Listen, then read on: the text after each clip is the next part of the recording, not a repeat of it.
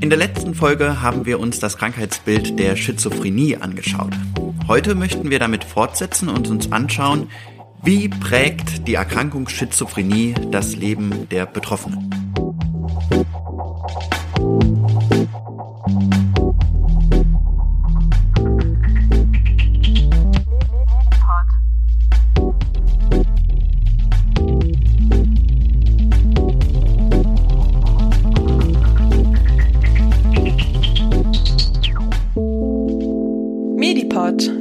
Podcast für Medizin. Hallo und herzlich willkommen zum Medipod. Heute wieder mit mir, dem Cody und Celina. Hallo Celina. Hallo. Hallo. Ja, schön, dass du dabei bist. Wir wollen uns heute mal wieder das Krankheitsbild Schizophrenie anschauen. Das haben wir ja schon in der letzten Folge ähm, uns im Detail angeschaut. Aber jetzt wollen wir ein bisschen auf das Leben der Betroffenen mit Schizophrenie blicken. Selina, du hast da ganz viel recherchiert und ähm, ja auch ein paar Eindrücke von Betroffenen gesammelt. Was konntest du da herausfinden? Im Internet findet man verschiedene Zitate auch von Betroffenen, wo sie ihr ganzes Erleben schildern, was auch sehr, finde ich, repräsentativ wirkt. Äh, gegebenenfalls auch gar nicht so, wie man sich das vorstellt. Da gibt es zum Beispiel die Marlies Böller. Sie erzählt ähm, beispielsweise davon, wie es für sie ist, zu reisen. Ähm, als ich kürzlich einmal in Paris war, merkte ich selbst, wie mir die Großstadt zu viel wurde. Bei mir zeigten sich die sogenannten Frühwarnzeichen jeweils so, dass ich das Gefühl bekomme, andere Leute sprechen oder lachen über mich. Dann weiß ich, dass ich mit dem Tempo zurückfahren muss. Ich reduziere dann meine Termine, ziehe mich etwas zurück und schlafe viel. Okay, also sie spricht hier diese Frühwarnzeichen an. Die hatten wir ja schon mal letzte Folge angesprochen. Selina, noch mal kurz zur Wiederholung. Was, was sind das, diese Frühwarnzeichen? Wovon spricht da die Marlies Böller? Genau, also Frühwarnzeichen können bei jedem Betroffenen ganz unterschiedlich sein. Ähm, man erarbeitet mit dem Therapeuten normalerweise sozusagen so einen Plan und stellt eine Liste aus, was für einen persönlich die jeweiligen Frühwarnzeichen sind. Wenn man die dann eben erkennt, dann ist es ganz wichtig, dann halt auch direkt zu handeln, um mal zu intervenieren, damit keine Psychose oder äh, ähnliches wieder auftritt. Und zwar kann das beispielsweise sein, dass man halt sehr verwirrt ist, sehr viel, ähm, sehr angespannt wirkt oder dass man ähm, sehr müde wird. Also es kann, kann ganz unterschiedlich sein und genau dementsprechend muss man ganz auf sein individuelles Innenleben achten und da dann auch schnell handeln. Also Betroffene, die dann schon länger mit Schizophrenie leben und mhm. das kennen, wie diese Frau Böller hier, ähm, die erkennen das dann und merken, was sie dann dagegen tun können und müssen. Genau, im Idealfall, ja. Und für Marlies Böller ist das dann, dass sie sich ein bisschen zurücknimmt und ein bisschen den Stress abbaut und ähm, dadurch dann wieder ein bisschen zur Ruhe kommt. Genau, also es ist bei vielen Betroffenen so, dass ähm, Großstädte oder beispielsweise auch, wenn man äh, in den öffentlichen Verkehrsmitteln fährt, dass es ähm, einfach zu viel wird. Ähm, da man natürlich äh, als Betroffener auch sowieso teilweise immer noch Stimmen hört und dann kann man einfach dadurch nochmal zusätzlich überfordert werden, wenn einfach noch mehr außen ja vor sich geht, wenn schon innen viel ist. Also wenn sozusagen sehr viele Reize auf einen genau. eindringen, dann so ein bisschen Reiz Reizüberflutung. Reizüberflutung, genau. Mhm. Okay, ja, spannend. Was hast du noch für ähm, Stimmen von Betroffenen äh, gelesen im Internet? Da gibt's beispielsweise auch den Erich Markus Dürer. Er sagt, dass ähm, ja oder für ihn ist es so, als äh, hätte er schon so viele verrückte Sachen erlebt, dass er gar nicht mehr ins Kino gehen müsse. Er hat auch um, ja, eine relativ hohe Kritik an den Umgang mit Patienten, die eben Schizophrenie haben, denn er sagt, es braucht eben neue therapeutische Ansätze, denn der Umgang in den Kliniken ähm, sei teilweise, un, teilweise unmenschlich und auch fast mittelalterlich. So habe er es empfunden. Er sagt, wenn dich vier Männer packen und dir mit roher Gewalt zwangsweise Medikamente verabreichen, wird man noch zusätzlich traumatisiert. Man sollte mehr zuhören und besser kommunizieren mit den Betroffenen, denn sie sind ja in einer erhöhten Aufnahmefähigkeit, nur auf einer anderen Frequenz. Okay, also er beschreibt hier den Umgang, den er erlebt hat mit ihm in der Klinik, wenn er in mhm. einer starken Psychose wahrscheinlich war. Mhm. Ähm, das hört sich jetzt natürlich sehr ähm, ja erstmal abschreckend an, ähm, macht vielleicht auch Angst davor, wie es in den Kliniken zugeht. Selina, das, was er hier beschreibt, warum ist das vielleicht manchmal so, dass Menschen mit Schizophrenie ja dann auch Zwangsmaßnahmen in einer Klinik erleben müssen? Mm, beispielsweise geht es ja darum, dass man Leben schützen muss, sein eigenes und auch die des, also das Leben von den Leuten im Umfeld. Und Personen mit Schizophrenie, wenn die beispielsweise eine Stimme hören, dass äh, die einem sagt, dass man jetzt irgendwas tun muss, was man vielleicht nicht will, aber was anderen Leuten oder sich selbst schadet, dann kann man da teilweise einfach auch nicht gegenhandeln als Betroffener. Und da ist es dann wichtig, dass man diese Person dann ruhig stellt. Das kann durch verschiedene Maßnahmen sein, beispielsweise eben, dass man ihnen Beruhigungsmittel verabreicht oder auch, dass man sie auf die geschützte Station bringt. Ja, auf diesen geschützten Stationen kann den Betroffenen einfach dann auch besser geholfen werden und sie werden vor sich selbst geschützt. Und das kann in dem Zusammenhang dann sehr sinnvoll sein, sie dann dorthin zu bringen. Genau, also einfach um das hier, dieses, dieses Zitat, was man sicherlich auch äh, sehr ernst nehmen sollte, wie äh, Betroffene häufig den Umgang in Kliniken mit sich empfinden und da auch ähm, noch dran arbeiten sollte, dass das auch einfach ähm, vielleicht noch menschlicher wird, muss man trotzdem, denke ich, in einen Kontext einordnen, dass in einer Psychiatrie schon, so habe ich es zumindest bislang erlebt, meistens sehr gut mit den Betroffenen umgegangen wird. Aber aufgrund der Schwere der Erkrankung sind manchmal Maßnahmen erforderlich, die natürlich sehr abschreckend für Außenstehende, aber auch für den Betroffenen selbst sind. Mhm. Und um das vielleicht für Leute, die noch nie in Berührung mit Psychiatrie gekommen sind, auch nochmal zu erklären. Wir haben von der geschützten Station geredet. Was, was ist eigentlich der Unterschied der geschützten und oder welche zwei Arten von Stationen, Celina, gibt es in einer Psychiatrie? Cooli, wenn du schon erzählst, dass du selber schon Erfahrungen damit gemacht hast, warum erzählst du das dann nicht eigentlich?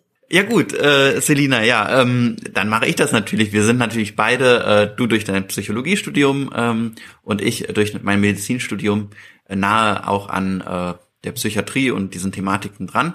Und ähm, in einer Psychiatrie gibt es einfach zwei verschiedene Arten von Stationen. Jetzt mal ähm, einfach gesagt.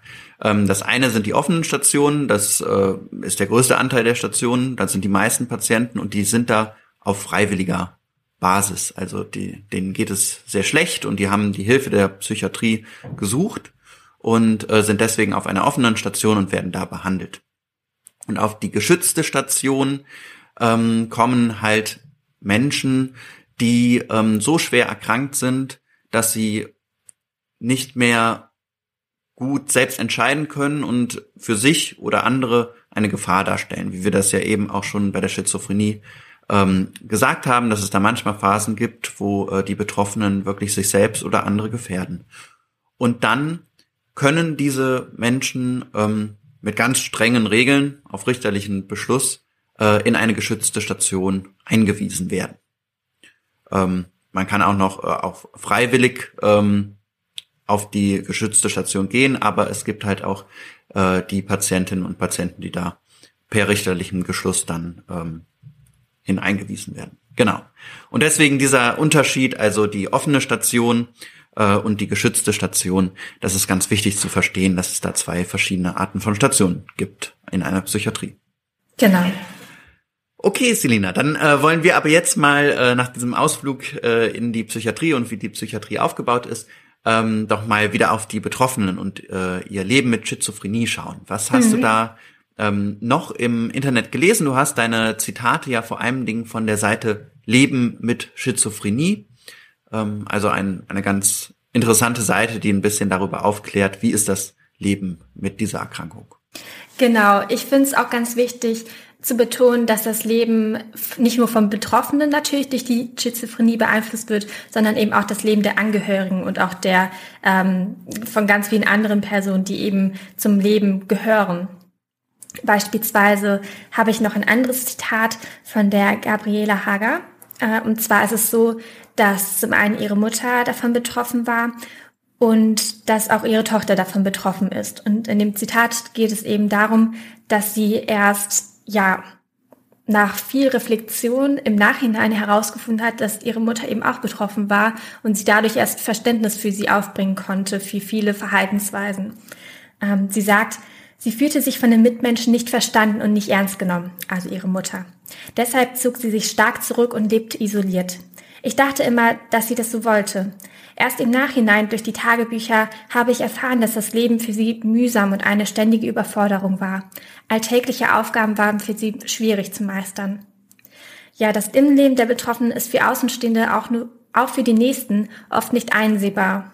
Und das ist auch ganz, ganz wichtig zu betonen, da eben, ja, wie wir auch schon in der ersten Folge ja betont haben, dass es ähm, ja etwas ist, was eben die Realitätswahrnehmung ganz stark verändert und dass man unser Erleben, also von Personen, die da, damit jetzt nicht betroffen sind, mit dem Erleben der Betroffenen gar nicht vergleichen kann. Und das ist natürlich auch schwierig dann ähm, mit, mit den Personen, wenn man mit ihnen zusammenlegt. Da muss man natürlich irgendwie versuchen, auf eine Balance zu kommen. Ja, ich glaube, da braucht es vom Umfeld auch ganz viel Verständnis und Empathie. Mhm. Und das ist natürlich auch manchmal schwierig, wenn man vielleicht auch gar nicht so genau Bescheid weiß, worunter genau. leidet der die Betroffene, ähm, wie zum Beispiel Gabriele Hager ja auch von ihrer Mutter beschreibt. Wahrscheinlich wussten die Umstehenden ja gar nicht, dass sie unter einer Schizophrenie leidet. Mhm. Ja, also wir sehen, es ist auch durchaus unterschiedlich zwischen den Betroffenen, ähm, worunter sie leiden und ähm, wie sie ähm, damit umgehen können. Zum Beispiel ähm, Marlies Böller aus dem ersten Zitat, die ja auch Reisen macht und dann äh, in Großstädten ähm, manchmal diese Frühwarnzeichen bekommt. Sie beschreibt ja auch, dass sie trotzdem ähm, auch total im Leben steht und äh, einem Job nachgeht und so und das in den Phasen, wo sie nicht ähm, eine Psychose hat, dann auch sehr gut machen kann. Genau. Ähm, also das, das zeigt einfach, ähm, dass die auch ganz normal im, im Alltag ähm, leben können wie, wie du und ich, wie andere Menschen auch. Mhm. Aber es gibt natürlich aber auch ähm, Betroffene, die sehr viel Hilfe brauchen und ähm, denen man auch dann, äh, die dann man auch sehr unterstützen muss im Alltag. Mhm. Und da wären wir dann äh, auch schon ähm, bei unserem nächsten Thema, nachdem wir uns jetzt ein paar Zitate von Betroffenen angeschaut haben, ähm, wollen wir doch mal schauen, wie können die Betroffenen dann mit dieser Erkrankung selbstständig auch leben und wohnen. Selina, wie, wie ist das möglich?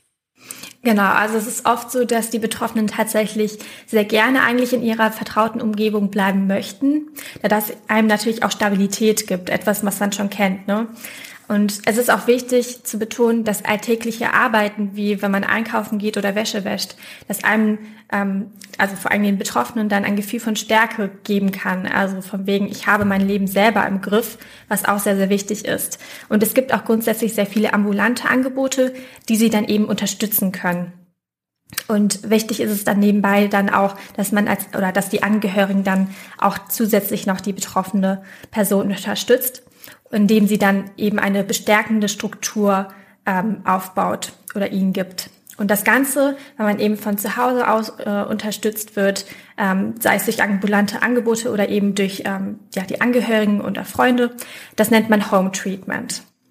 Wichtig oder ganz wichtig sogar ist es hierbei eben, sich dann einzugestehen, dass man trotzdem die Hilfe braucht. Also dass man jetzt nicht einfach wie jetzt vielleicht andere Menschen dass man komplett ohne Unterstützung seinen Alltag meistert, ähm, hier 40 Stunden die Woche arbeitet und dann noch eine Familie hat. Das ist natürlich ohne Unterstützung für Betroffene eher nicht möglich. Und genau deshalb ist diese, diese Einsicht da, da ganz, ganz, ganz wichtig. Und oft ist es aber so, wenn die Krankheit das erste Mal in Erscheinung tritt, dass sich die meisten Menschen erstmal an ein schützendes Umfeld wenden. Das heißt, an eine Klinik oder eben in, sich in eine Wohngruppe, also eine betreute Wohngruppe begeben. Denn dort können sie dann eben lernen, mit der Krankheit erstmal umzugehen und sich auch selber neu kennenzulernen und seine Grenzen auch kennenzulernen. Und das ist dann auch zu Beginn erstmal ganz, ganz wichtig, damit man da dann auch anschließend wieder, ja, auch ambulant oder wieder zu Hause leben kann und auch gut damit zurechtkommt. Genau, dann ist es auch so, dass ein Großteil der chronisch Betroffenen dann auch später auf jeden Fall im höheren Alter ein selbstständiges Leben führt. Genau, das ist eine sehr positive Entwicklung, wo es sicherlich auch noch ähm, Potenzial nach oben hin gibt, aber dass heute wirklich auch Menschen mit Schizophrenie bis ins hohe Alter selbstständig leben können, weil halt einfach inzwischen die Unterstützungsangebote so da sind und ähm, sie viel Hilfe erhalten können, wenn sie diese Hilfe in Anspruch nehmen oder auch, auch suchen. Das ist sicherlich immer auch noch eine Schwierigkeit, dass manche Betroffene halt ähm, sich nicht trauen, die, die Hilfe in Anspruch zu nehmen oder mal eine schlechte Erfahrung gemacht haben. Auch wie wir in den Zitaten ja bemerkt haben, wenn man so eine schlechte Erfahrung in der Klinik zum Beispiel gemacht hat, wird man sicherlich in dem nächsten Schub der Schizophrenie dann auch nicht so schnell Hilfe suchen, wie es eigentlich nötig gewesen wäre. Und das ist sicherlich immer ähm, eine große Gefahr. Mhm. Kann man denn ähm, mit dieser Krankheit ähm, auch Eltern werden? Also kann man eine Familie haben, Kinder großziehen? Selina, was hast du dazu herausgefunden? Mm, also früher war es so, was man vielleicht schon, schon mal gehört hat, dass psychisch kranke Menschen tatsächlich öfters sterilisiert wurden und dass es ihnen auch verboten wurde, Kinder zu bekommen. Heute ist es aber ganz anders, denn das Recht darauf, Kinder zu bekommen, hat ja grundsätzlich jeder. Es gibt allerdings ein paar Einschränkungen, die bei, ja, bei der Planung, ob man jetzt Kinder bekommt, ähm, getroffen werden sollte. Denn Kinder zu bekommen mit äh, dieser Diagnose der Schizophrenie ist eine Herausforderung, aber keine Unmöglichkeit. Zwei Einschränkungen, die ähm, ja relativ wichtig sind, eben zu zu beachten, sind einmal hinsichtlich der Schwangerschaft und der Geburt. Und zwar nehmen Betroffene ja oft Medikamente, entweder eben aufgrund der Psychosen und oder aufgrund der ähm, depressiven Phasen. Und die können eben unter, äh, unter Umständen zu einer Schädigung des Ungeborenen führen. Deshalb ist nämlich eine genaue Auswirkung, äh, eine, beziehungsweise eine genaue Abklärung der Auswirkungen des bestimmten Medikaments sehr wichtig. Das macht dann die Gynäkopsychiatrie. Und da sollten dann die Medikamente auf ein Minimum reduziert werden, um dann eben eine Balance zu schaffen zwischen dem Risiko für das Kind, dass es eben nicht geschädigt wird, aber auch ein, zwischen dem Risiko, dass für die Mutter, die eben an, äh, betroffen ist mit der Schizophrenie, da eben einen Rückfall zu minimieren oder das Risiko des Rückfalls zu minimieren. Das ist wahrscheinlich ja, das ist ja ein ganz wichtiger Punkt. Vielleicht denkt man jetzt, warum lässt man nicht die Medikamente in der Phase jetzt ganz weg? Mhm. Aber ein Rückfall der Mutter während einer Schwangerschaft wäre ja auch für das Kind eine riesige Gefahr. Deswegen muss man da diese richtige Balance finden zwischen den Medikamenten, die unter Umständen ähm, das Ungeborene schädigen können und halt dem Gefahr, dass die Mutter eine, einen Rückfall erleidet. Mhm, genau. Und auch grundsätzliche Hormonschwankungen, die auch während der Schwangerschaft auftreten, die können auch als belastend empfunden werden. Und da muss man auch schauen, dass man da dann ähm, ja auch vom Umfeld her stützt und der Betroffenen, also der Schwangeren, da auch die Stärke für gibt, damit umgehen zu können. Und es zeigt sich aber durch Erfahrung, dass das alles durchaus möglich ist. Also, dass man eben trotz Medikamente ein gesundes Kind auch zur Welt bringen kann, ohne dass man auch einen Rückfall ähm, ja, in Kauf nimmt. Also, das funktioniert auch schon. Ähm, wichtig ist eben, dass man diese psychotherapeutische Begleitung ähm, währenddessen hat. Und wie sieht es jetzt nach der Geburt aus? Ähm, wie ist so das Leben mit Schizophrenie und Elternsein? Das ist ja, sind ja beides richtig große Herausforderungen. Wie kann mhm. man das ähm, gut miteinander verbinden? Genau, also langfristig, dieser langfristige Aspekt, der eben mit dem Elternsein verbunden ist, ist eben dann wieder die andere Sache, ne, die auch beachtet werden muss, wenn man überlegt, Kinder zu bekommen. Das ist aber auch bei allen anderen äh, Personen, die eben Eltern werden, auch so, ne? Weil Elternsein ist ja kein Sprint, sondern ein Marathon. Und das Kind ist eben lange abhängig von einem und man hat eben auch viel Verantwortung. Das kann dann Freude mit sich bringen, aber auch viel Belastung, weil man natürlich nicht mit, mit seinen äh, Tiefschlägen umgehen muss, sondern auch mit denen des Kindes gegebenenfalls. Weil jeder hat ja mal seine guten oder schlechten Phasen. Und da dann muss man natürlich als Elternteil auch unterstützend wirken.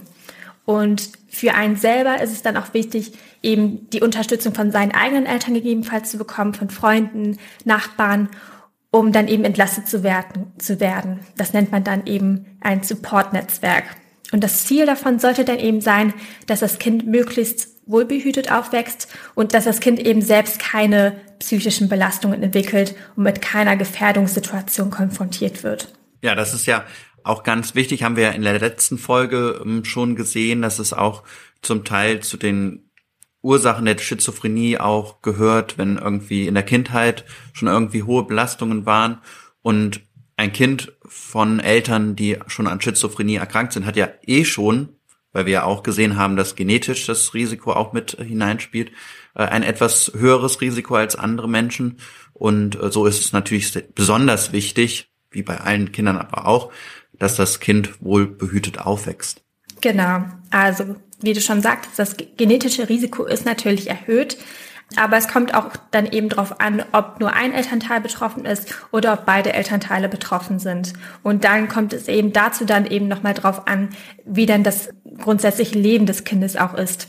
Für die Betroffenen, also für die Mutter dann, die dann gegebenenfalls Schizophrenie hat, da kann die Elternrolle sehr sinnstiftend sein und erfüllend sein, was dann eben auch ein Vorteil ist, ne? Dass man dann Kinder bekommt. Aber es muss auch nicht so sein. Also jeder ähm, ist ja auch individuell und für jeden ähm, ist eine Elternrolle auch ganz unterschiedlich.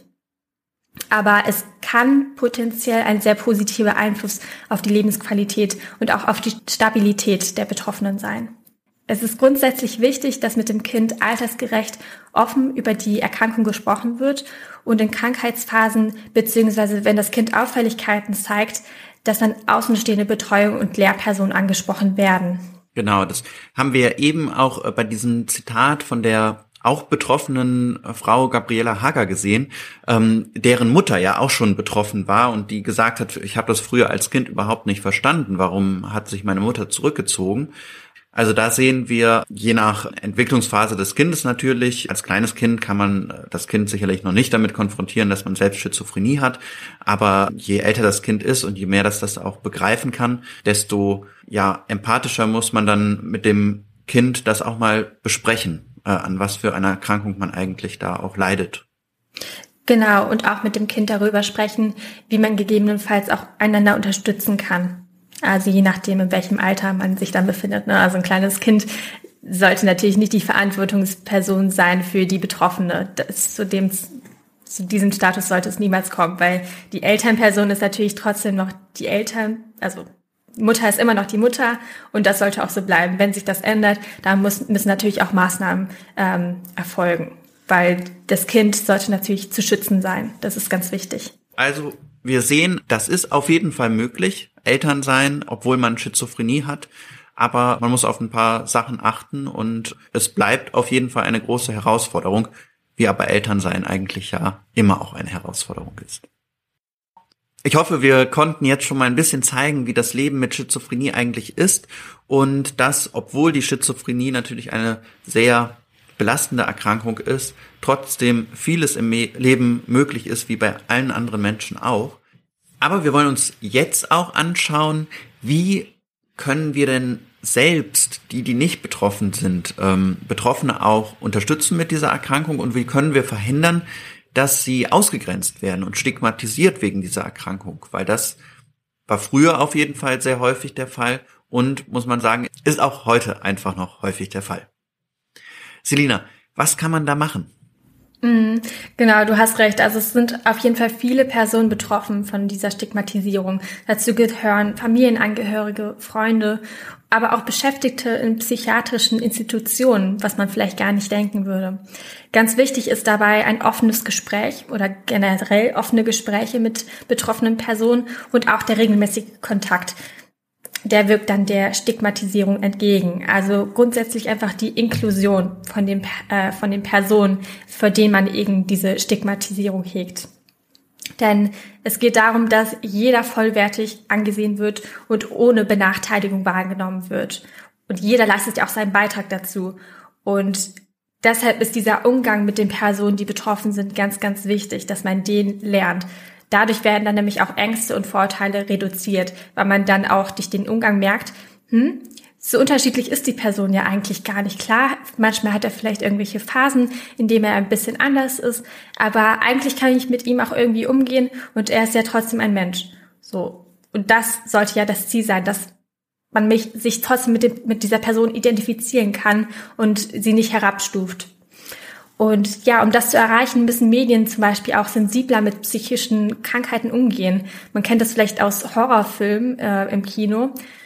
oder aus vielen anderen Serien oder Filmen auch, dass Personen mit psychischen Krankheiten oft als der Serienmörder oder sowas dargestellt wird. Und das ist ja dann auch ganz klar, dass das sich dann auch so im, im Alltagsbild von, von dem von Menschen generell irgendwie verfestigt, dass Personen, die psychisch irgendwie angeschlagen sind, dass die eine Gefahr darstellen. Das ist ja die Assoziation, die dadurch entsteht. Und das, das ist einfach nicht korrekt. Denn das ist ja gar nicht äh, grundsätzlich so. Das entspricht einfach nicht der Real Realität. Und das müsste halt ähm, eigentlich betont werden. Genau, das, das müssen wir auch vielleicht auch nochmal sagen, wo wir ja eben darüber geredet haben, dass manchmal schizophren erkrankte Personen dann auch auf die geschützte Station müssen, weil sie sich oder andere gefährden. Das ist zwar im Verlauf der Erkrankung manchmal der Fall, aber auch wirklich auch da wirklich so sozusagen die krasse Ausnahme noch. Ne? Also, genau. Also ähm, die meisten Psychosen laufen nicht so ab, dass man groß andere Menschen wirklich ernsthaft gefährdet. Ähm, und ja, dafür äh, muss man sicherlich ähm, ja sensibel bleiben und es ist nicht so, dass psychisch Erkrankte deutlich gefährlicher wären als äh, andere Menschen. Eben dieses erhöhte Wissen, dass man durch die Konfrontation mit den Personen erhält über die Erkrankung, die hilft dann auch, das Verständnis für sie aufzubringen und ein besseres Zusammenleben zu garantieren. Und Aufklärung ist dann eben auch der wichtigste Weg zur Prävention. Ja, vielen Dank, Selina, ähm, für diese Einblicke in das Leben von Betroffenen.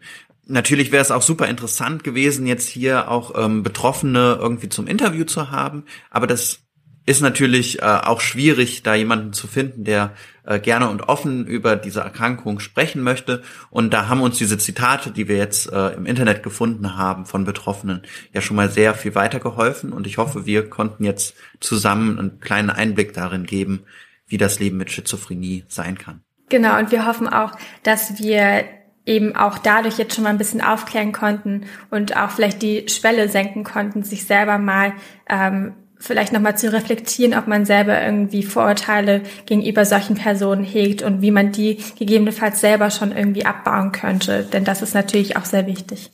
Genau. Und wenn ihr jetzt beim Zuhören irgendwie Fragen hattet, ähm, irgendwas noch unklar geblieben ist, dann schreibt uns auch gerne. Oder wenn ihr auch selber ähm, eigene Erfahrungen berichten wollt, ähm, dann sind wir dafür immer offen und greifen das gerne auf. Also schreibt uns gerne an medipod.lukas-kohlenbach.de oder auf unserem Instagram-Channel medipod.podcast. Genau, ich habe gerade schon Instagram erwähnt, unser Channel medipod.podcast. Da kriegt ihr ja immer mit, wenn eine neue Folge hochgeladen worden ist. Noch viel aktiver sind wir natürlich auf dem Channel mediclips.official. Da machen wir immer jede Woche neue medizinische Themen und immer wenn ein neuer Medipod kommt, dann ähm, haben wir da auch neue Inhalte zu dem Thema im Medipod. Und deswegen könnt ihr diese Woche natürlich auch ganz viel Hintergrundinformationen und ganz viel Stories äh, Postings noch rund um das Thema Schizophrenie sehen.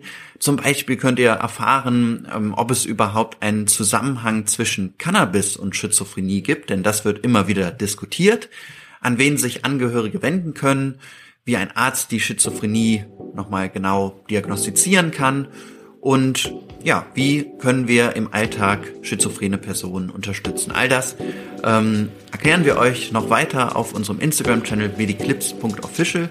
Schaut da gerne mal rein, abonniert den und dann würde ich sagen, ähm, hören wir uns bald wieder, Selina, mit dann wieder einem neuen psychischen Thema. Ähm, wir werden da auch ähm, nochmal eine Umfrage machen, was euch am meisten interessiert oder ihr könnt uns auch schreiben, einfach mal Vorschläge. Ähm, die Kontaktmöglichkeiten habe ich ja eben schon alle genannt. Dann ähm, wünsche ich dir erstmal alles Gute, Selina. Vielen Dank, dass du heute dabei warst. Sehr gerne. Und äh, dann sehen wir uns bald wieder. Bis dann. Bis bald. Tschüss. Medipod. Jeden ersten und dritten Mittwoch im Monat. Überall, wo es Podcasts gibt.